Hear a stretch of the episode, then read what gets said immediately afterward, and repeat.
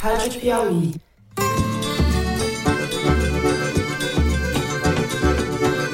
Olá, sejam muito bem-vindos ao Foro de Teresina, o podcast de política da revista Piauí. Não sei porquê desse escândalo todo. Uma coisa que eu gostaria de não devolver, gostaria, as armas, né? coisa pessoal, né? Eu, Fernando de Barros e Silva, na minha casa em São Paulo, tenho o prazer de conversar com os meus amigos José Roberto de Toledo, aqui pertinho. Opa, Toledo. Opa, Fernando, aproveito para avisar que a história da China era uma piada, né?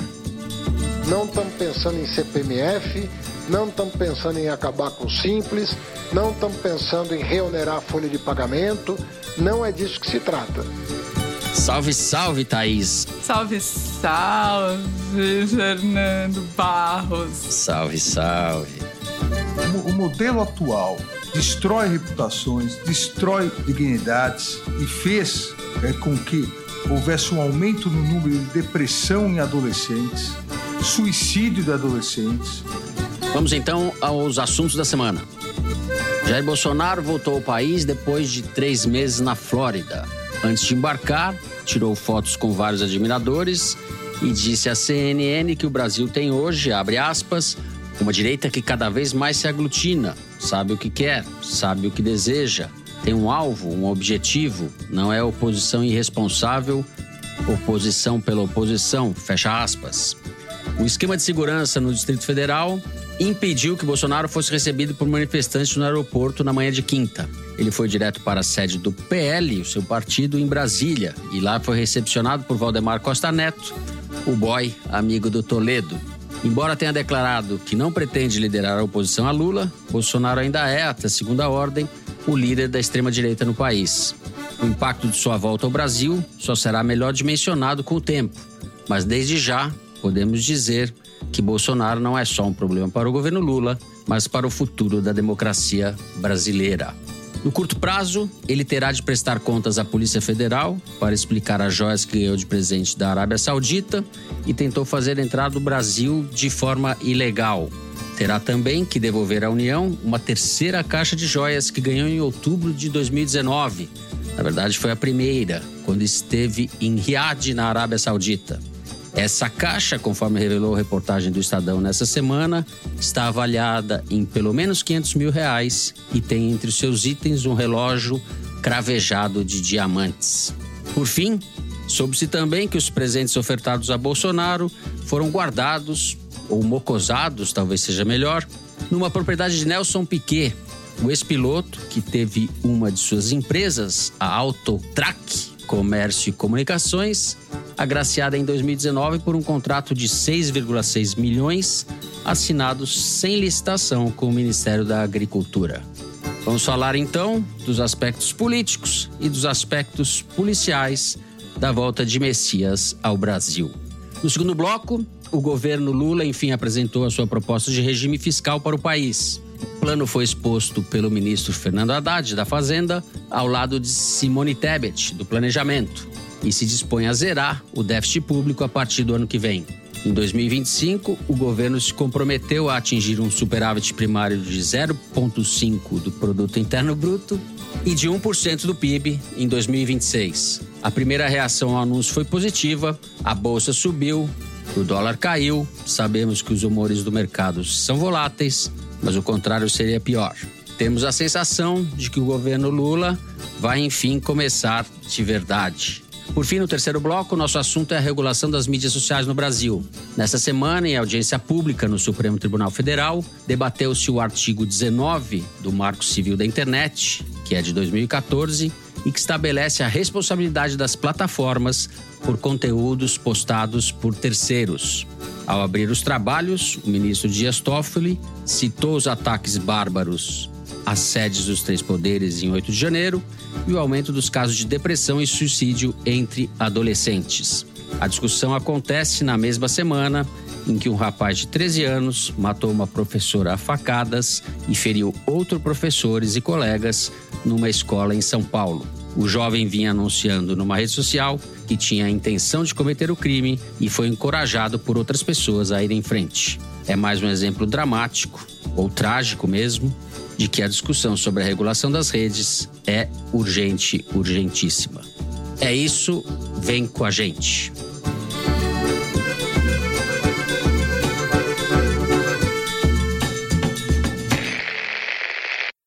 Thaís, como eu falei há pouco, a gente tem aspectos policiais concretos ligados a essa história das joias que só vai piorando e temos também um impacto político, a recepção do Bolsonaro, as coisas que ele disse e ele chega ao Brasil num momento delicado para o governo, enfim, ao mesmo tempo que o governo está anunciando o seu plano econômico. Eu deixo a seu critério começarmos pelas implicações políticas ou como é que isso vai bagunçar um pouco o ambiente político brasileiro ou pelas joias, como você preferir.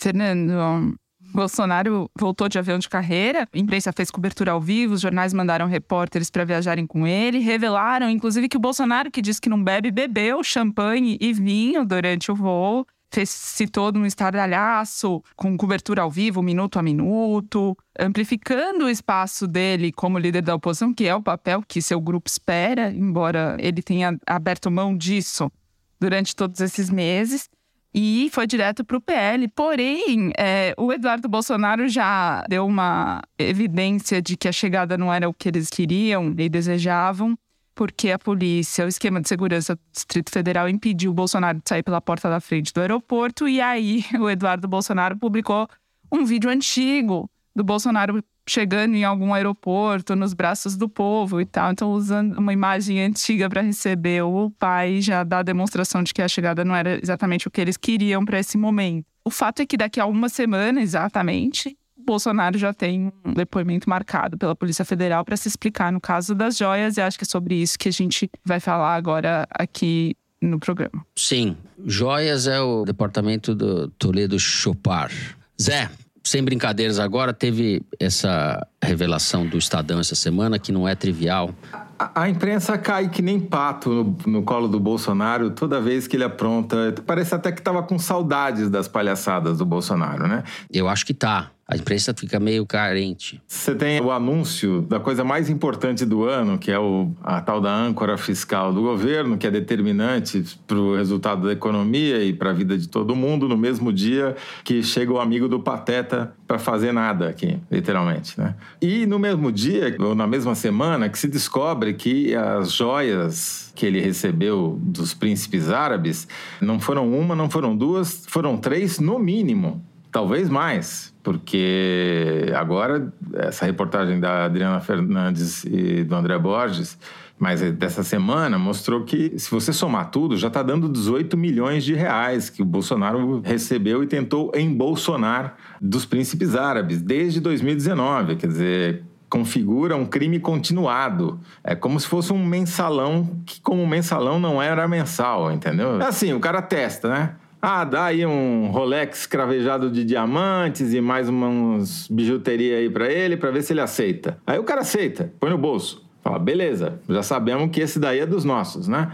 Aí você vai aumentando o valor do presente, né? E à medida que o cara vai entregando, você vai dando mais. Até que você dá lá os 16 milhões de reais em colares de diamantes, supostamente para a que falou que não sabia que elas existiam. E, ah, coincidentemente, eles vendem uma refinaria da Petrobras para os príncipes árabes, senão os mesmos o vizinho. Então, para mim, está mais do que caracterizado um crime de peculato, corrupção continuada e ele vai ter que se explicar para a polícia. É isso que é notícia. A notícia é essa. E como se não bastasse, ainda mocosou os bens na fazenda do chofer dele, que agora foi promovido a flanelinha, o senhor Nelson Pequena, que conseguiu sair da figura de tricampeão mundial do automobilismo para chofer do Bolsonaro, recebeu um contrato milionário sem licitação e foi um dos maiores doadores pessoa física para a campanha do Bolsonaro. Ele doou 500 mil reais diretamente para a campanha presidencial do Bolsonaro em 2022, mais 200 mil reais para o PL. Somando, dá o valor do primeiro pacote de joias que ficaram em consignação lá com flanelinha de luxo. Bom, eu procurei entender, eu procurei saber quais eram os termos de troca, o que ganhavam os príncipes sauditas, e não só eles, mas de todo o Golfo Pérsico, com a relação com o Bolsonaro. Conversei com um diplomata especializado na relação com esses países e com outras pessoas que também têm relações comerciais com esses países. Primeiro lugar, a Arábia Saudita queria e conseguiu algo que para ela era estrategicamente muito importante do Brasil, que era o apoio do país para a candidatura deles como sede da Expo 2030. Parece uma coisa menor, mas para a intenção dos sauditas de arejar uma imagem, a sua imagem perante o mundo, era fundamental. A Arábia Saudita tem uma certa competição com os Emirados Árabes Unidos, assim como o Brasil com a Argentina, vamos dizer assim, guardadas as proporções, e os Emirados conseguem vender essa imagem um país mais moderno, mais aberto, embora na prática não o sejam, mas isso se reflete lá em negócios e turismo. E o príncipe saudita Mohammed bin Salman, quando assume como primeiro-ministro, ele passa a correr atrás disso, porque a Arábia Saudita é a grande potência do Golfo, a maior economia, a maior população, mas tem relações bilaterais muito mais restritas que a dos Emirados. O Brasil, por exemplo, compra muito petróleo da Arábia Saudita e vende frango cada vez menos, diga-se, e a pauta com os Emirados é muito mais diversificada. Dubai é a sede de pelo menos 30 grandes empresas brasileiras, né? E os Emirados são um hub logístico moderno, com conexão entre porto, aeroporto, zona industrial perfeita e um hub financeiro. Eles fazem transações com países sob sanção, como o Irã, por exemplo, que estão à margem do sistema internacional. Então, os Emirados ainda têm esse papel um pouco obscuro nas relações internacionais e uma das grandes jogadas deles foi construir essa imagem com a Expo Dubai. E os sauditas ficaram focados, obcecados em conseguirem também sediar uma Expo, a Expo de 2030. Novembro desse ano vai definir a próxima. O Bolsonaro em uma das conversas que teve com o Bin Salman, prometeu que apoiaria, que votaria na Arábia Saudita, mas espera aí antes eu preciso resolver um probleminha. E o probleminha dele é que ele devia, como deve a outros organismos internacionais como a ONU, ele devia ao Bureau Internacional de Exposições, que é o organismo que faz essas expos, né?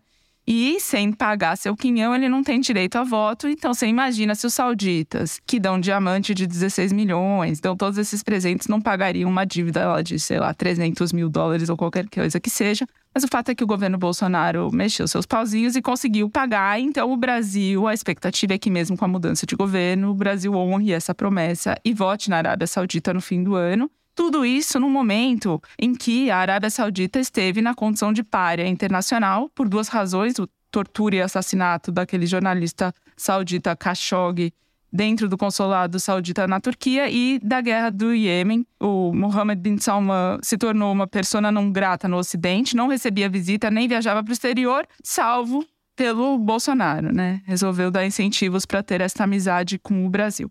Bom, se o Bolsonaro estendeu uma mão aos sauditas, ele estendeu a outra definitivamente para os Emirados. Ele esteve duas vezes nos Emirados Árabes nos seus quatro anos de governo, que é algo absolutamente injustificável diplomaticamente. Numa dessas vezes que ele esteve, ele ganhou um fuzil e uma pistola com o nome dele na arma, depois precisou devolver também. Os Emirados têm vários interesses no Brasil. Um deles, um dos pedidos principais é sair da lista negra de paraísos fiscais da Receita. Fizeram gestão, inclusive diretamente com Paulo Guedes. O Palácio do Planalto, segundo eu apurei com fontes do governo, tentou pressionar a Receita para tirar os Emirados dessa lista negra, não conseguiu, porque a Receita resistiu, a Receita com a sua burocracia.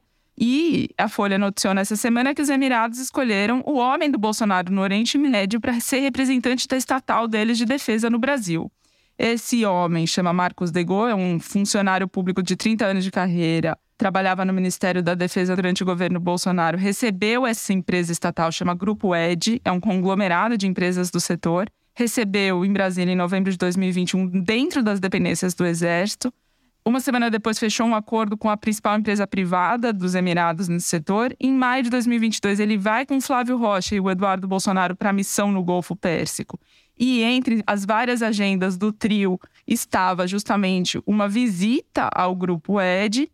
E até aí justificável, porque para a indústria bélica brasileira o Golfo é o principal mercado. Mas a questão é que a relação começa a ficar pessoal o Bolsonaro desconsidera todo o corpo diplomático do Itamaraty e indica justamente Marcos Degô para ser o embaixador do Brasil nos Emirados, não consegue fazer essa indicação avançar, ele retira seu nome, sai do governo, mas agradou de alguma forma tanto os Emirados que agora eles contratam ele para trabalhar para eles, para os Emirados no Brasil, né? Para mudar do lado de balcão. A Folha perguntou para ele sobre a relação com a família Bolsonaro, ele disse que era uma coisa cordial só durante as reuniões. Só no Bahrein, em todas as andanças de carro que o Eduardo Bolsonaro fazia, o Degol estava junto com ele a tiracolo. Tinham dois carros para a comitiva e um ônibus para a galera. Um carro era do Flávio Rocha, um carro era do Eduardo, e o Eduardo fazia questão do Degol ir com ele em todas as suas andanças. Então, é, não era tão distante assim a relação e é essa mistura, né, mal explicada de relações pessoais privadas com interesses de governo.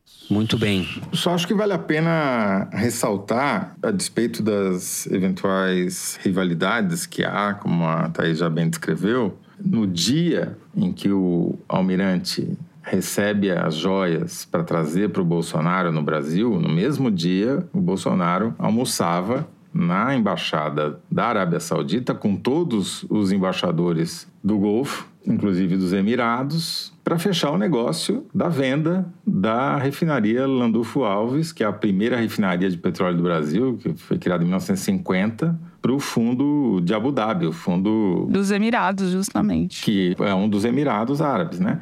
A gente trata no coletivo, mas então assim a contrapartida está clara. Sim. É, e, foi, e, vendeu por 1 bilhão 650 milhões de reais, sendo que ela chegou a ser avaliada em 3 bi. Então, sabe, como eu digo, é só virar a chave da cadeia. Bom, vocês disseram o principal, eu só gostaria de acrescentar antes de concluir o bloco. No aspecto político, acho que tem uma incógnita a respeito do que vai acontecer, porque a gente não sabe, como você disse, se o governo vai decolar ou se vai patinar, né, Zé? Engasgar ou afundar, como você disse. Está claro que a direita, setores da direita vão procurar alguém que tenha um mínimo de apelo popular e que seja mais apresentável do que o Bolsonaro, e os bolsonaristas vão tentar reciclar a popularidade do Bolsonaro, que é inegável. Ela pode ter sido desgastada desde que ele saiu da presidência, certamente ela foi desgastada, mas ele teve uma votação muito expressiva e esse patrimônio, em parte, ainda se mantém. Ele terá de conviver não só com a Polícia Federal, com as joias das Arábias, mas com a perspectiva da inelegibilidade também. Então, isso é um, um ingrediente que vai ocupar aí os próximos meses e, quem sabe, até os próximos anos da política brasileira. O fato é que Bolsonaro ainda é um personagem que não está fora do jogo, na minha opinião. Assim termino. Vocês falaram da parte séria, das joias, tal, materialismo, e eu fiz a parte aqui da fumaça. Certo, Zé? Zé olha para baixo, tal.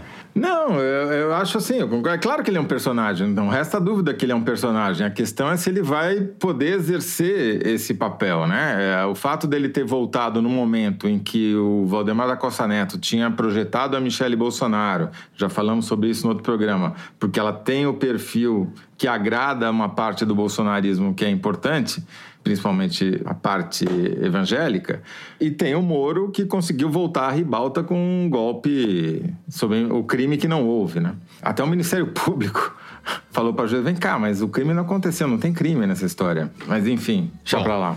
A gente encerra assim então o primeiro bloco do programa. Depois de um rápido intervalo, vamos falar do Plano Haddad. A gente já volta.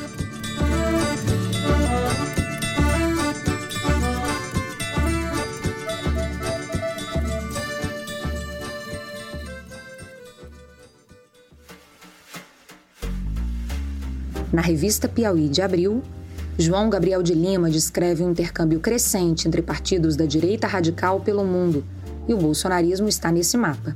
Olavo Amaral fala sobre a sensação incômoda e fascinante causada por novos modelos de inteligência artificial, como o ChatGPT, e lembra que é preciso refletir sobre o que está do outro lado.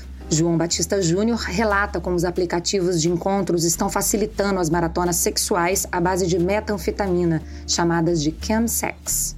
E a magnífica história de uma puta senhora, na reportagem de Angélica Santa Cruz. No papel, no celular ou no computador, assinante Piauí lê esses e outros textos com exclusividade. Saiba mais em revistapiauí.com.br.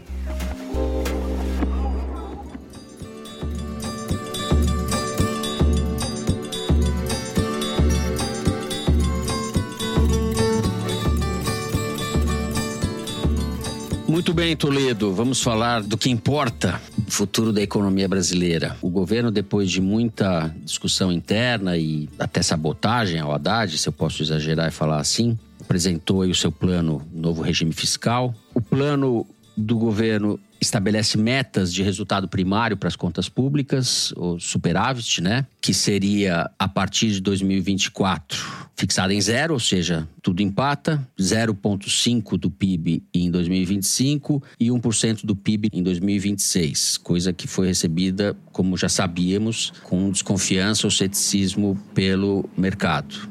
Então, para chegar nesse superávit que você mencionou, e que é o que o mercado quer, que é o que todo mundo quer, que, ou seja, que você tenha uma perspectiva de que as contas públicas do governo federal, que perderam completamente o controle sobre o liberaloide do Paulo Guedes sob o governo do príncipe árabe Jair Bolsonaro, para que se retome o controle das contas públicas e você tem esse horizonte de sair de um déficit, que é o que você tem hoje, ou seja, que você gasta mais do que se arrecada, para uma situação inversa, eles criaram uma regra que diz o seguinte: se a receita que eu estou projetando para o ano que vem, eu, governo, né, crescer 10 dinheiros, a minha despesa só poderá crescer 7 dinheiros.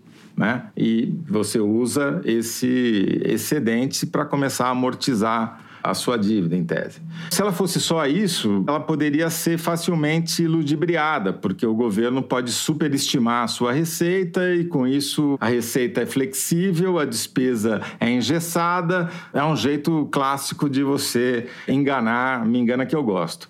Mas, junto com essa regra, vieram outros mecanismos para amarrar o governo. Então, se a receita crescer demais, a despesa cresceria menos do que os 70% previstos nessa primeira regra, entendeu? Para justamente evitar essa manipulação.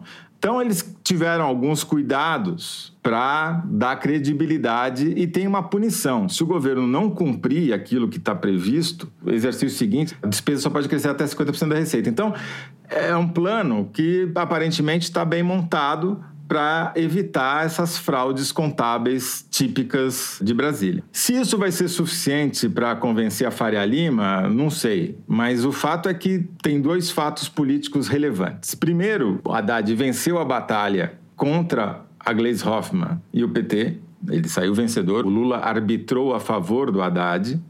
Segundo, ele saiu do Palácio do Planalto com aval do Lula diretamente para a Câmara dos Deputados para conseguir o aval da Câmara, dos deputados, que é o que importa, porque eles é que vão precisar aprovar esse projeto de lei. Vamos lembrar que esse projeto de lei é um adendo à emenda constitucional que já foi aprovada no final do ano passado por intervenção do governo Lula, que acabou, na prática, com o teto de gastos e deixou um espaço previsto para que se criasse uma nova regra. Essa é a nova regra, tá certo? Então, não vai precisar de quórum super, hiper qualificado para aprovar. Você vai precisar de uma maioria, mas não é uma maioria de três quintos, né?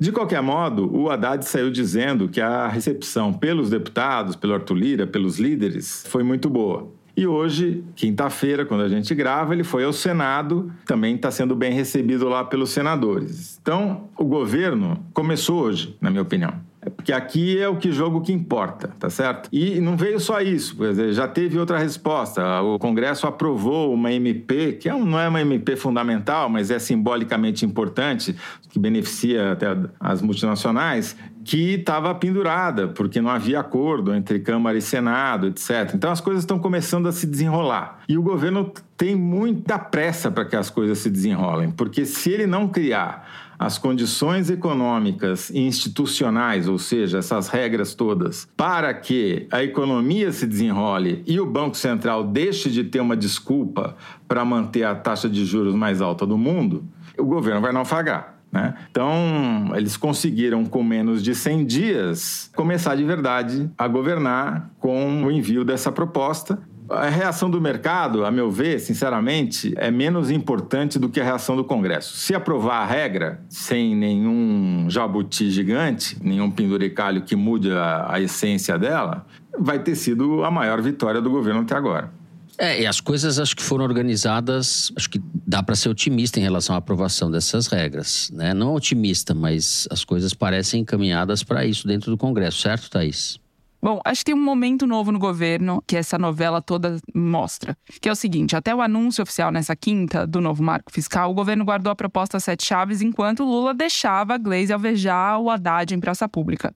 Na quarta, ao aprovar esse desenho final, o Lula começa o novo capítulo. O que, que ele faz? Recebe o Haddad e sua equipe no Palácio da Alvorada, junto com os líderes do governo na Câmara e no Senado, e teve o cuidado de convidar exatamente a Glaze Hoffman que é uma forma de um resolver as divergências a portas fechadas e definirem juntos a estratégia a partir dali. Como se o Lula dissesse pronto, agora acabou a brincadeira, vamos começar a agir como adultos aqui. E o curioso, né, uma coincidência, foi a ausência do Rui Costa, que mandou a número 2, Miriam Belchior, da Casa Civil, porque ele pegou uma forte gripe e não esteve, sendo que ele e o Haddad tiveram vários desentendimentos ao longo desse processo. Então, o que o Lula faz na quarta-feira é um freio de arrumação para preparar o Haddad para a batalha que vai começar agora, exatamente nesta quinta, com o anúncio oficial do texto, que vocês já falaram do conteúdo em si, que é ousado, né? Ele pretende zerar o déficit no ano que vem, sendo que ele assume o governo com quase 230 bilhões no vermelho. O Haddad, desde a transição, defendeu acabar com desonerações para ele injustificáveis e daí a importância da volta da cobrança dos tributos sobre os combustíveis, que foi a primeira vitória dele contra Glaze Hoffman. Ao mesmo tempo, o texto autoriza o crescimento real da despesa acima da inflação, que é diferente do que o teto de gastos previa. As despesas só podiam crescer no teto da inflação do ano anterior. Então, também é um aceno, né, liberando o crescimento dos investimentos, dos gastos, das despesas do governo. O governo fez um enorme esforço para evitar ruído sobre esse texto até quinta-feira. O texto não circulou, ninguém saiu comentando, especulando e tal, exatamente para não gerar um desgaste desnecessário com o Congresso Nacional. Porque, como Toledo já explicou perfeitamente, este é o primeiro teste para valer do governo na Câmara. A base aliada é extremamente frágil e Neste ambiente, o Arthur Lira, presidente da Câmara, e o Rodrigo Pacheco, presidente do Senado, acirraram essa disputa de poder entre eles a pretexto da tramitação das medidas provisórias, mas é uma disputa que vai além disto. A definição que falta fazer é se o Arthur Lira vai continuar concentrando um poder que a Constituição não lhe dá, poder de aprovar medidas provisórias para o Senado depois carimbar, que foi um arranjo que eles fizeram durante a pandemia, enquanto as votações não eram presenciais, e que ele não está disposto a abrir mão e o Rodrigo Pacheco foi para esse enfrentamento e ao governo, o governo não vai botar suas digitais, mas ao governo interessa o enfrentamento que o Pacheco faz ao poder do Lira, porque o Lira joga o jogo dele, ele não joga o jogo do governo. Então, tentar limitar os seus amplos poderes é algo que o governo precisa exatamente para ter como ter mais força de negociação com a Câmara dos Deputados agora começar com essa votação do marco fiscal. Isso que a Thaís acabou de falar é muito importante, porque de fato o governo está começando agora agora. Agora que o jogo, até agora era preliminar, era fanfarra. Se perder essa batalha, perdeu o jogo, entendeu? Não tem repescagem para isso daí, né? Se você analisar 100 dias para fazer um novo arcabouço fiscal, pegando a bagunça que eles herdaram do Bolsonaro e do Paulo Guedes, é um feito. É louvável. Agora, não basta também, né? Isso é só o primeiro passo. Depois tem que vir a reforma tributária para ver se a arrecadação. Porque qual que é o pressuposto desse plano? É que a arrecadação vai crescer. Né? Porque se a arrecadação não crescer, o gasto fica congelado, tá certo? Se crescer zero, não cresce nada a despesa. E para crescer, vai precisar ter estímulos à economia e vai precisar ter uma reforma tributária. Então você vai ter que aprovar a reforma tributária também. Não basta aprovar. Mas o ponto fundamental é o seguinte: se perder esse, perdeu o resto, entendeu? Então, o jogo começou para valer hoje. O governo começou hoje. Sim, concordo com vocês, fazendo a ressalva óbvia de que outras coisas importantes foram, por exemplo, a questão ambiental, a questão do garimpo ilegal, etc. Eu sei que vocês não discordam de mim nesse aspecto óbvio, mas se o governo naufraga ou não dá certo na área econômica, o resto Sim. despenca, né? O resto desaba, né? O castelo cai. É, porque é economia, não tem jeito. É a economia que determina determina o voto. Porque se a economia dá errado, esses bolsonaristas que hoje estão lá em 20%, aí nos cálculos que a gente fez baseado na pesquisa do IPEC, vão crescer. E eles vão ficar mais energizados. Sim. Você vai ter mais manifestação, você vai ter mais contestação, vai virar um inferno, entendeu? Então é, é, meio vai ou racha. Como eu acho que as coisas serão difíceis para a economia, não sou muito otimista em relação aos resultados do governo, mas vamos lá. Tampouco sou do mercado, Zé, então você fique sossegado. A gente encerra então o segundo bloco do programa. Vamos ter um rápido intervalo e voltamos em seguida para falar da regulação das plataformas de mídias sociais no Brasil. A gente já volta.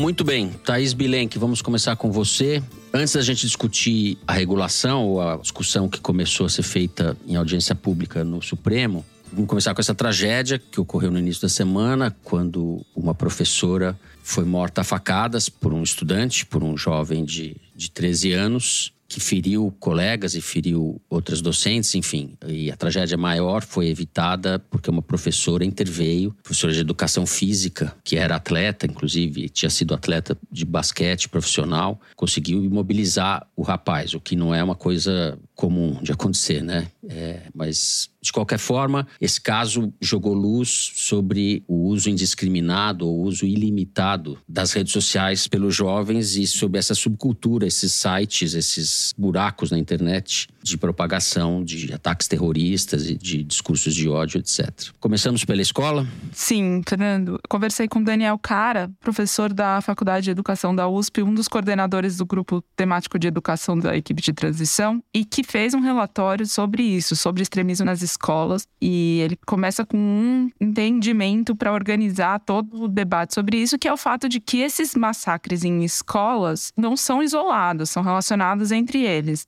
o grande inspirador, no pior sentido possível disso tudo, é o massacre de Realengo, que aconteceu em abril de 2011 e que continua alimentando esses grupos que se articulam na internet que você mencionou. Um ex-aluno, na ocasião, no Rio, foi a um evento na escola, matou 12 crianças, feriu 12 outras pessoas, tocou terror, espalhou pânico, foi gravíssimo, mas ele serve de inspiração para eventos mais recentes e cada vez mais frequentes também. Foi mencionado o caso de Realengo pelos dois ex-alunos que fizeram massacre na escola de Suzano, em São Paulo, em 2019. E o garoto desta semana, como esses dois em Suzano, usava uma máscara preta com caveira. E a máscara preta com caveira é um símbolo adotado pelos supremacistas americanos, racistas, que também foi usado pelo adolescente que atacou duas escolas em Aracruz, no Espírito Santo, no ano passado. Só um dado a mais para reforçar o que você está falando: os crimes de Suzano e esse aconteceram em março e o outro, primeiro de Realengo, em abril. E é tudo uma homenagem mesmo. Até as datas são propositais para coincidirem. É. Exato. E depois desse evento, massacre em São Paulo, houve duas tentativas, terça e quarta-feira. Um aluno tentou entrar armado na escola em Santo André. Terça, no Rio de Janeiro, um aluno tentou fazer um ataque à faca na Gávea. Então, o Daniel Cara começa falando também da responsabilidade da imprensa, na forma como ela cobre esses casos, porque o que esses meninos buscam é a propaganda. Então, ele considera que não se deve fazer divulgação do ato em si, você não pode exibir a imagem do menino preso ou dele esfaqueando a professora, porque é isso que ele quer. Eles antes se organizavam na Deep Web, né? Eram praticamente invisíveis para quem não fosse especialista, mas o assunto se disseminou de tal forma que eles passaram a se organizar na internet comum. Uma das plataformas que eles mais usam chama Discord, ou fóruns de gamers, ou no Twitter, como foi o caso deste menino de segunda-feira. E para o Daniel Cara, isso traz um sentido de impunidade evidente, até porque para eles tem primeiro esse sentido de impunidade, inclusive porque os autores não se importam com a eventual pena ou com a morte deles durante o atentado, eles se consideram heróis, aqueles que fazem os ataques. Segundo, ele, o Daniel Cara menciona a frequência cada vez maior, então você teve Realengo em 2011, aí Suzano em 2019, Aracruz no ano passado, tentativa em Montemor em fevereiro desse ano, agora março, então é uma coisa que está se tornando mais recorrente esse uso dos símbolos comuns de cultura neonazista, a máscara e a roupa preta, simbologias de cruz, o tipo de armamento, em geral é arma de fogo ou bestas, que são é um tipo de um arco e flecha acionado a gatilho. A faca, do caso desta semana, veio porque o menino não conseguiu arma de fogo e aí ele usa um argumento de que quer cometer ataque à faca e seria um desafio maior. E aí ele coloca no fórum: vou ver se consigo uma kill. Então é uma mistura de culturas, né? Gamer com neonazista.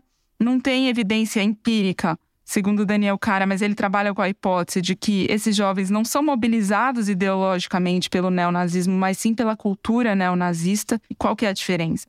Eles não veem o atentado como uma ação política, mas como uma ação individual. É como se eles entrassem no jogo de videogame e vivessem um videogame ali na vida real, matando quem aparece na frente deles. Mas o alvo preferencial, o objetivo em geral são as mulheres, porque essas comunidades têm outro aspecto definidor, que é a misoginia, além do racismo e o ódio pela comunidade LGBTQIA.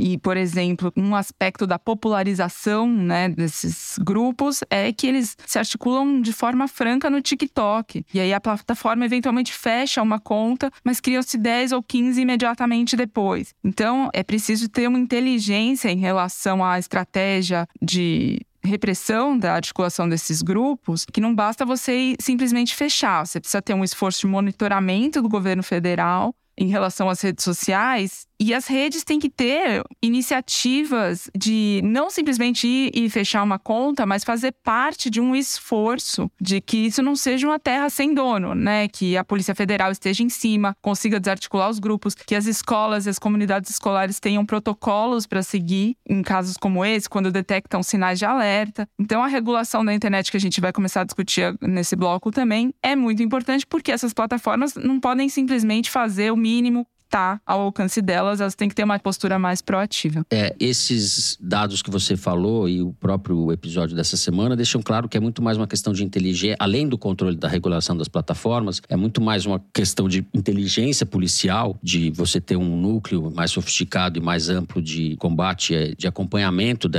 funcionamento desses buracos aí da internet, do que de pôr guarda na escola, na porta da escola. Nada contra pôr guarda na porta da escola, mas não vai resolver. Né? Essa coisa, vou pegar o vagabundo, que é o que o mais policial na porta da escola, que é o discurso que comum. Quer fazer. Não é isso que vai resolver, certo, Zé?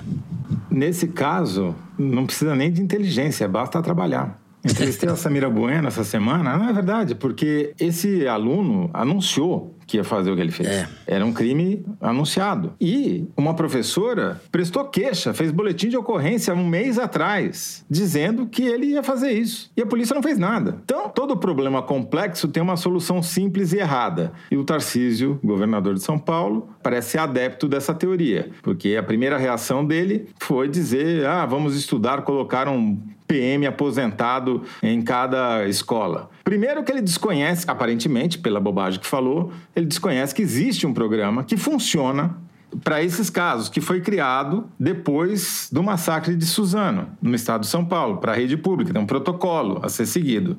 O protocolo foi seguido pela escola. Quem não seguiu o protocolo foi a polícia. O problema não está dentro da escola, não está em colocar um policial lá. Aliás, já houve várias experiências no Brasil de colocar policial dentro da escola. O que, que ele ficava? Ficava olhando no celular e importunando as alunas. É isso que deu. Né? Então, assim, você tem uma política pública que já deu resultado em outras vezes, é ignorada pelo governador e ele vem com uma ideia idiota que já foi testada e não funcionou. Inclusive Esse... nos Estados Unidos, Toledo, durante a tentativa de reeleição do Trump, ele colocou agente de segurança nas escolas e detector de metal, mas aconteceu um aumento dos casos no, durante no ano seguinte. Basta a polícia investigar as denúncias, já estaria fazendo muito, entendeu? Já estaria sendo um grande avanço. Mas enfim.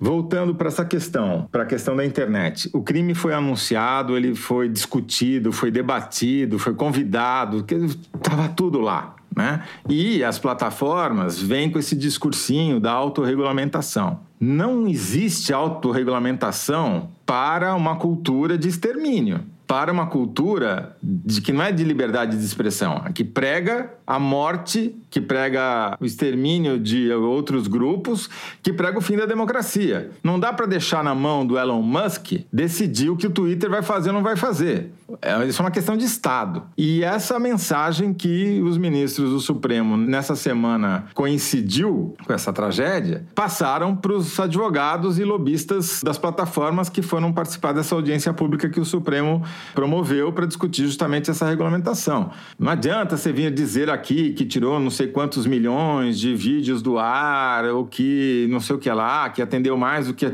Cara, para cada um que você tirou, 10 ficaram. E tá aí esse exemplo terrível para mostrar que não funciona. Isso daí não funciona, entendeu?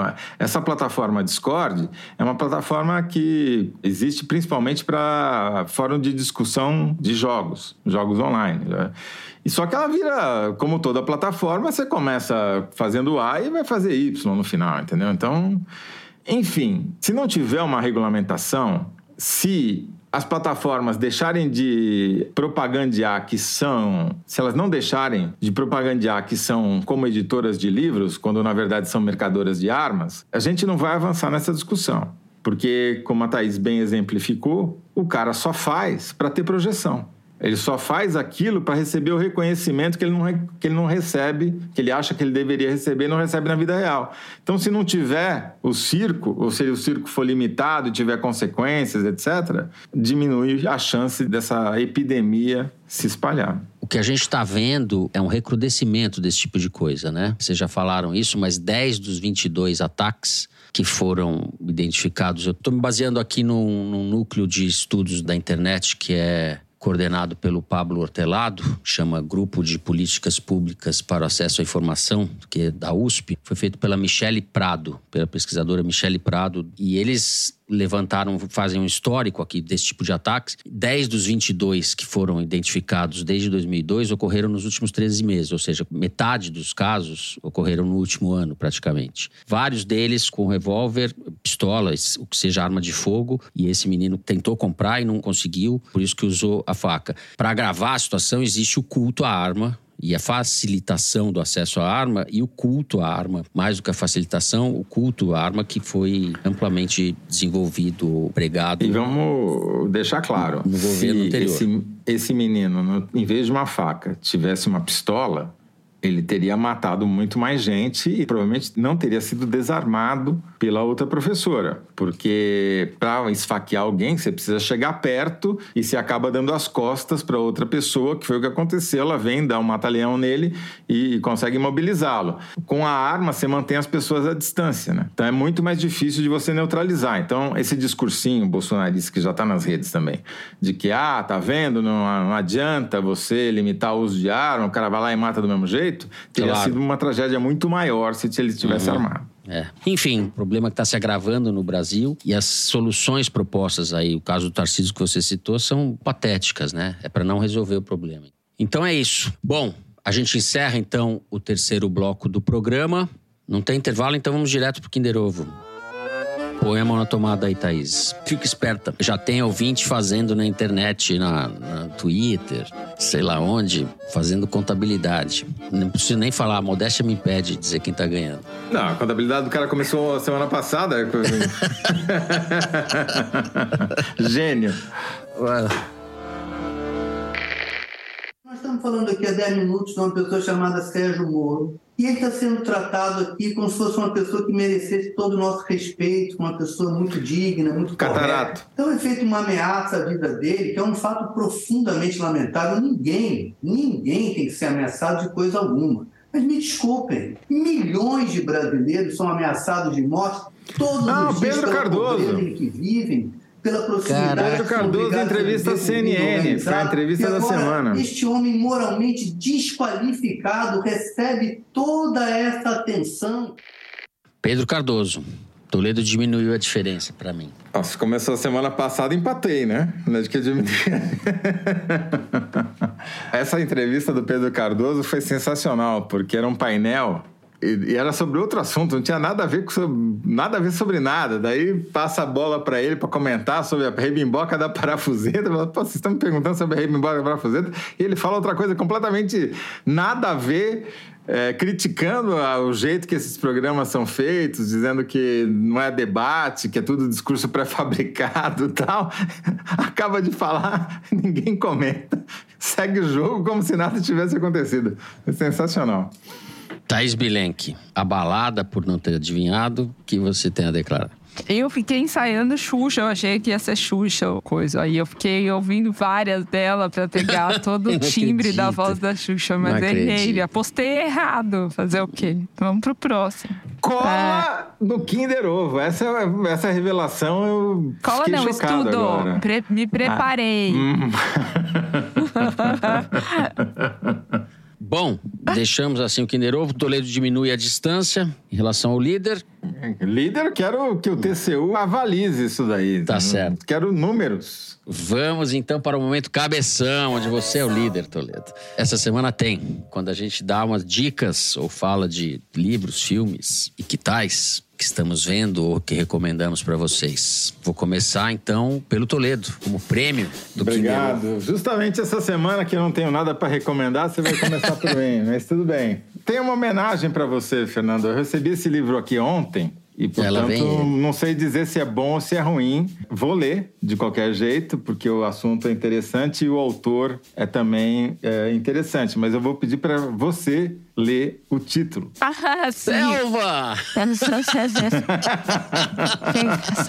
qual, que é o, qual que é o subtítulo? Selva! Madeireiros, garimpeiros e corruptos na Amazônia sem lei. O autor é um delegado da Polícia Federal, o Alexandre Saraiva, que ficou Ah, famoso porque Saraiva. se contrapôs ao banditismo bolsonarista na região e foi demitido. Ele era, Foi exonerado, era o né? É. Ele era o cara Superintendente da Amazônia, pela- né? Ele era o, ele era o diretor. Exato. É, superintendente.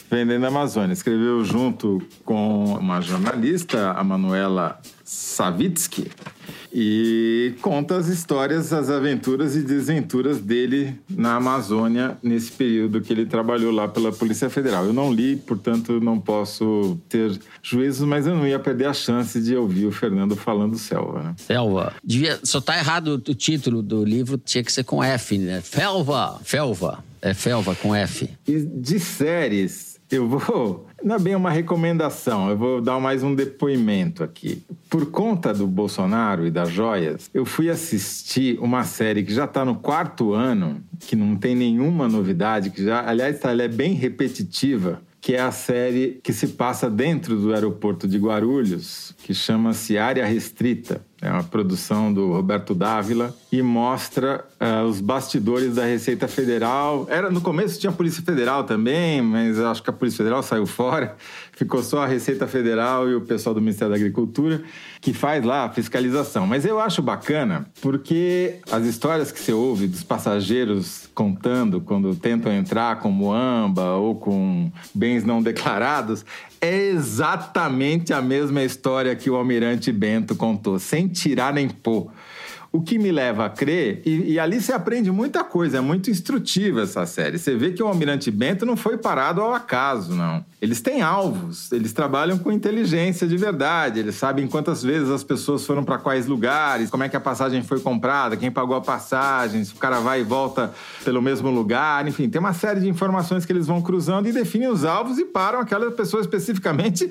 E assim, a quantidade de vezes que pega a muamba, que pega a droga, é impressionante. É um trabalho realmente admirável. Então, para mim, eu fiquei convencido que a equipe da Receita pegou o almirante e seus auxiliares, todos militares, porque eram alvos, como eles chamam. Que viram a série. Thaís Bilenque. Bom, eu vou indicar, vou me manter no tema do terceiro bloco e indicar o livro Paulo Freire e a Educação Popular, Esperançar em Tempos de Barbárie, organizado pela Joana Salem Vasconcelos, Mayra Tavares Mendes e Daniela Mussi. É um livro sobre o Paulo Freire, mas não só isso, é sobre a educação popular pela perspectiva freiriana. O Paulo Freire é aquele caso que se perdeu o controle sobre o que se fala sobre ele, né? Ele é um dos brasileiros mais conhecidos no mundo e no Brasil.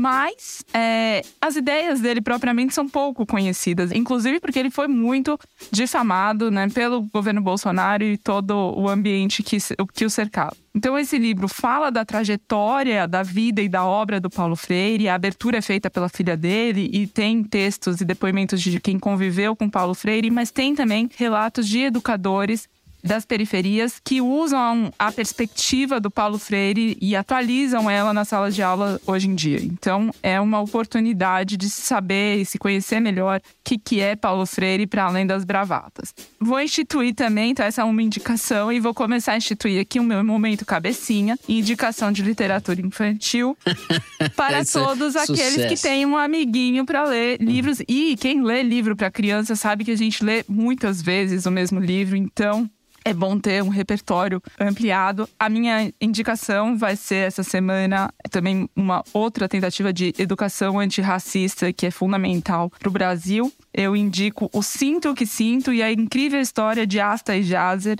do Lázaro Ramos. Eu gosto particularmente da incrível história de Asta e Jazer, que é uma história dentro do livro e é antirracista porque é, e não porque tenta ser, enfim. Então, esse é o meu momento cabecinha da vez. Muito bom, sucesso total, hein? Sucesso total. É bacana esse primeiro livro que você mencionou sobre o Paulo Freire, que são três mulheres, justamente, né? Três professoras. Eu acredito que as outras duas sejam professoras também, como a Joana, né? Três intelectuais mulheres falando de educação popular, enfim. Bom, as minhas indicações não sei se vão ter graça depois dessas de vocês, mas eu terminei de ler o livrinho, falo livrinho porque é um livro realmente curto, 130 páginas, do José Henrique Bortolucci, que é o livro O Que É Meu. Já tem sido falado, e é uma, realmente uma, uma beleza de livro. É um livro sobre o pai dele, a quem ele entrevistou, o pai que foi caminhoneiro, e hoje é um senhor com mais de 80 anos, foi caminhoneiro durante muitas décadas do interior de São Paulo, na na fronteira da Grande Matão, Zé, de Jaú. Acho que ali não está mais na Grande Matão, tá? Ah, né, eles podem ter declarado independência, mas. Tá certo. Tecnicamente tá. E não é uma biografia do pai, um ensaio sobre o Brasil, não é um livro de memórias, é tudo isso junto. É escrito com muito engenho, muita sinceridade, assim. O, José Henrique Bortolucci é doutor em, em sociologia pela Universidade de Michigan e é um intelectual. A família não tinha essa. Não existia intelectual, nem pessoas voltadas aos estudos na família, enfim. E é, trata da relação dele com o pai, da distância, né, dele com o pai e da cumplicidade ao mesmo tempo. E é um livro que narra a partir da perspectiva de um sujeito que foi caminhoneiro, que viajou o Brasil inteiro e na época do milagre econômico, desde os anos 60, na verdade. É muito bonito o livro, cheio de insights sobre o Brasil. É um pouco triste e muito afetuoso ao mesmo tempo. Assim, um pouco triste o resultado do que, que nós nos tornamos, né? Mas é bem legal. Vou indicar um filme também, que é um filme esquisito. Falei para nossa diretora, ela já tinha visto, ela gostou. Então, é um filme que não foi lançado agora, é um filme de 2018, mas que está aí no Netflix, chama Animal Cordial, um filme brasileiro da Gabriela Amaral Almeida, que é uma diretora baiana que mora em São Paulo. O filme se passa num restaurante. É um filme extremamente violento com uma direção de atores assim realmente espetacular. Os atores são o Murilo Benício, a Camila Morgado, a Luciana Paz, Irandir Santos, que é excepcional.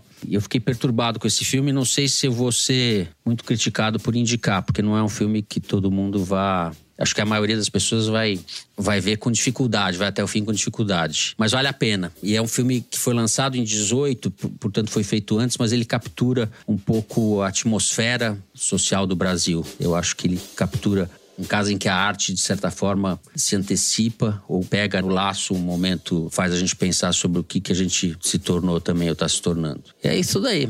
Então é isso. Vamos agora para as cartinhas, é isso? Direto?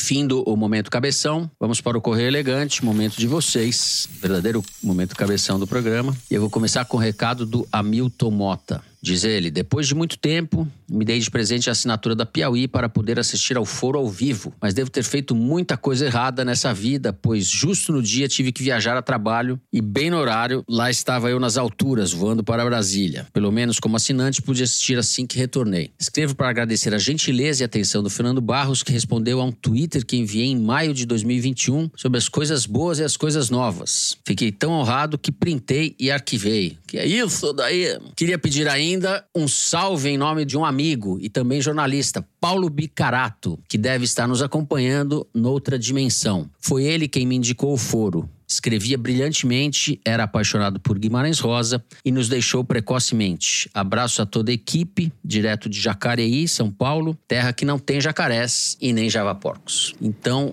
um grande abraço para você, Hamilton, e a homenagem que você fez pro seu amigo. Enfim, grande abraço para você. Obrigado pela mensagem. Sim. Abraço nosso. Eu vou ler aqui o bilhete da Milena Emilião. Há 13 meses, num sábado, grávida que não cabia mais, meu marido me acordava ao som do foro de Teresina. Eu queria dormir, mas estava lá o foro 189 na caixinha de som e Klaus com um olhar malandro. De repente, ouço Fernando falar assim: No início da pandemia, eu e Milena, meu cérebro lento de grávida demorou para entender. Era eu. Era a nossa história seguida de um pedido para vocês meterem a colher e opinarem o nome do nosso rebento. Mas sábios que são, se esquivaram do compromisso e desejaram parabéns ao casal. Pois venho aqui hoje retribuir a homenagem, agradecer ao Klaus a parceria nessa louca aventura da maternidade e paternidade e compartilhar com vocês que o conselho da Thaís para esperar nascer e ver o rostinho não funcionou. Precisei de mais três dias para, enfim, o batizarmos como Martim. E além de obrigar o pequeno a ouvi-los, o levamos às manifestações, às urnas e até a Brasília para assistir à posse. Martim também adora apertar com os dedinhos os exemplares das Piauís, que fofo, e destruir nossa coleção na primeira distração. Um leitor voraz. Obrigada, trio e equipe. Um beijo. Milena, que lindo. Adorei sua carta. Martim, fofinho, leitor voraz. Muito bem. O casal Lucas e Isabela escreveu a quatro mãos diretamente de uma rodovia na Bahia.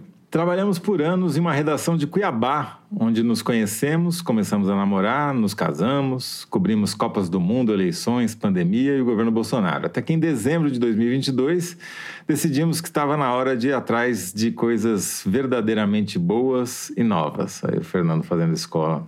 Por isso, Largamos tudo. Olha aí, Fernando. Olha o que, que dá. Você fica dando esses conselhos aí. Pegamos nossos vira-latas, Tieta e astronauta, entramos numa Kombi e saímos para conhecer esse país cheio de contradições. Dia desses, na estrada, refletindo sobre essa decisão, percebemos que largamos tudo para trás, menos o foro de Teresina que escutávamos no trajeto do trabalho ou na faxina. Agora, saibam que vocês pegam carona conosco por todo o território nacional. E o que seria apenas um ano sabático acabou virando um projeto independente em que documentamos rostos, sabores e histórias desse país pós-pandemia que merece se descaquistocrizar. Ah, você Quem fazendo sabe, escola, Zé. Você fazendo escola. Quem sabe em breve a gente não passe por Teresina ou talvez procure Javaporcos na Grande Matão. Forte abraço. Forte abraço, Lucas e Isabela. Presta atenção no caminho para quem estiver dirigindo aí, porque a Kombi, o para-choque é quem está na frente, né? Depois do bebê que, que morde a Piauí, lê a Piauí, a gente é ouvido numa Kombi. Isso é a glória para um programa. Ser ouvido é, numa sem Kombi. Sem dúvida, sem dúvida nenhuma. É um road podcast agora. É um road movie, road é. podcast. Então em homenagem ao Bolsonaro que tá voltando. Vai. E assim, vamos terminando o programa de hoje. Não vou falar assim, não. Se você gostou, não deixe de seguir. Five stars nisso daí. Ah, e assim vamos terminando o programa de hoje. Se você gostou, não deixe de seguir das five stars. E agora comentar, é isso, Mari? Você muda esse negócio para mim. Vou fazer uma pergunta pra gente no Spotify. Ninguém vai fazer pergunta no Spotify, vai?